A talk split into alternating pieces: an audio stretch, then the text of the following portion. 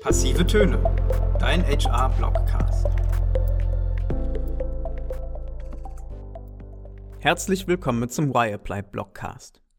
Mein Name ist Simon Herzing und ich bin bei Y-Apply im Customer-Bereich tätig. Die heutige Folge heißt HR und Corona.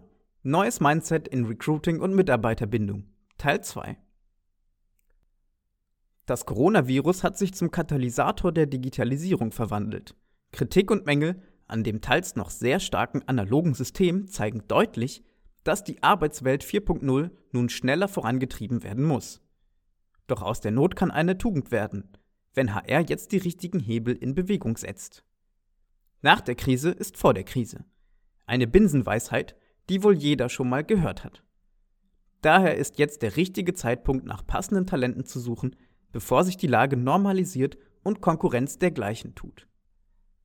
Die Personalsuche richtet sich nun vor allem an digitale Berufsgruppen, um einerseits den wirtschaftlichen Aufschwung weiter auszubauen, den Unternehmen beispielsweise im Onlinehandel erfahren. Andererseits gilt es auf die Bedürfnisse der Mitarbeiterinnen einzugehen, um die Mitarbeiterbindung in schwierigen Zeiten zu stärken und diese nicht zu verlieren. Das Nutzen von Arbeitslaptops, Homeoffice sowie Tools wie Slack oder Microsoft Teams sollten zur Selbstverständlichkeit werden.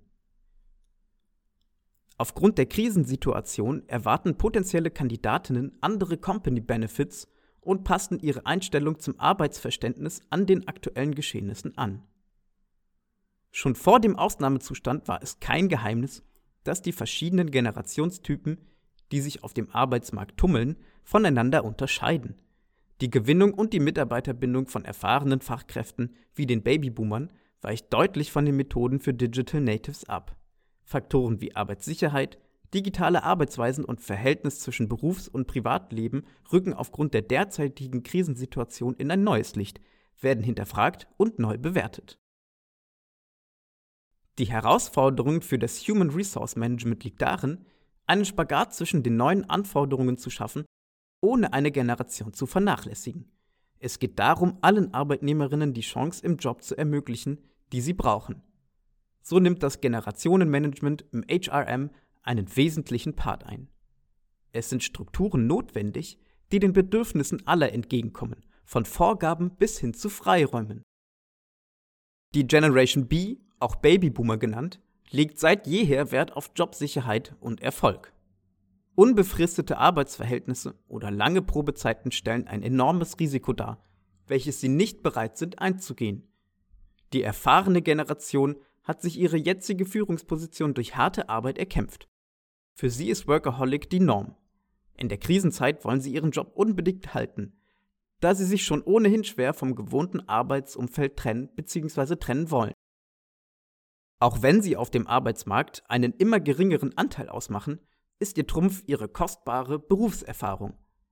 By the way, 15% der amtierenden DAX-Vorstandsmitglieder gehören der Gen B an. Ihren Erfahrungsschatz und langjährige Expertise zu verlieren, birgt ein hohes Risiko für die meisten Unternehmen.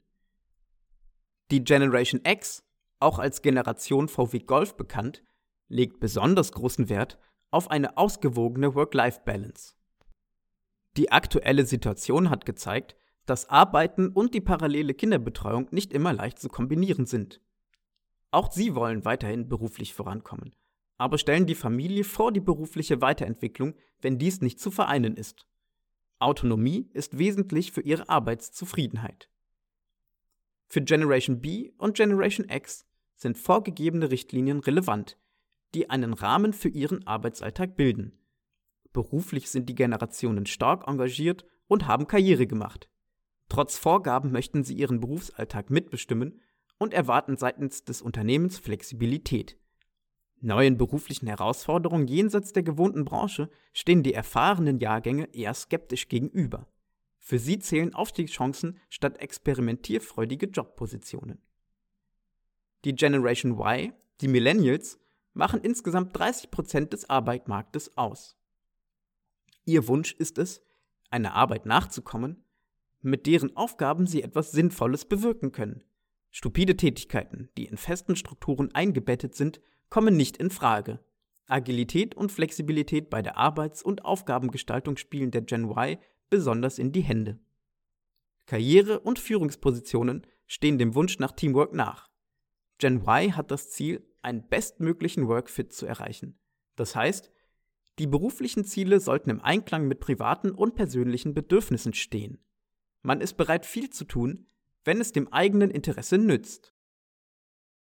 Die Generation Z, in den Medien als Digital Natives betitelt, sind vom Krisenmanagement relativ unbeeindruckt. Sie sind in unsicheren Zeiten aufgewachsen und somit turbulente Zeiten gewöhnt. In ihren Lebensläufen ist ein häufiger Arbeitgeberwechsel bis zu 15 Mal sogar in ihrer beruflichen Laufbahn normal. Sie wollen sich stets neu erfinden und sind bereit, auch gerne in branchenfremden Gebieten Neues auszuprobieren. Dafür ist die Generation auch eher gewillt, für einen neuen Job den Wohnort zu wechseln, als es die Älteren sind. Eine intensive Bindung und Identifizierung zum Unternehmen gehören nicht zu ihren Eigenschaften. Dafür ist die Sinnhaftigkeit der Aufgabe umso entscheidender. Gen Y und Gen Z fordern verstärkte Freiräume und Eigenverantwortung. Für sie sind Lücken im Lebenslauf durch Sabbaticals oder Gap Years Zeichen der persönlichen und beruflichen Weiterentwicklung und gehören mit dazu. Selbstorganisation und Selbstverwirklichung spielen für sie eine weitaus größere Bedeutung als für andere Generationen. Fühlen sie sich im Team nicht gut aufgehoben und sehen keinen Sinn in ihrer Aufgabe, steigt deren Wechselwilligkeit rasant. Sie sind offen gegenüber New Jobs und sehen diese als reizvolle Herausforderung.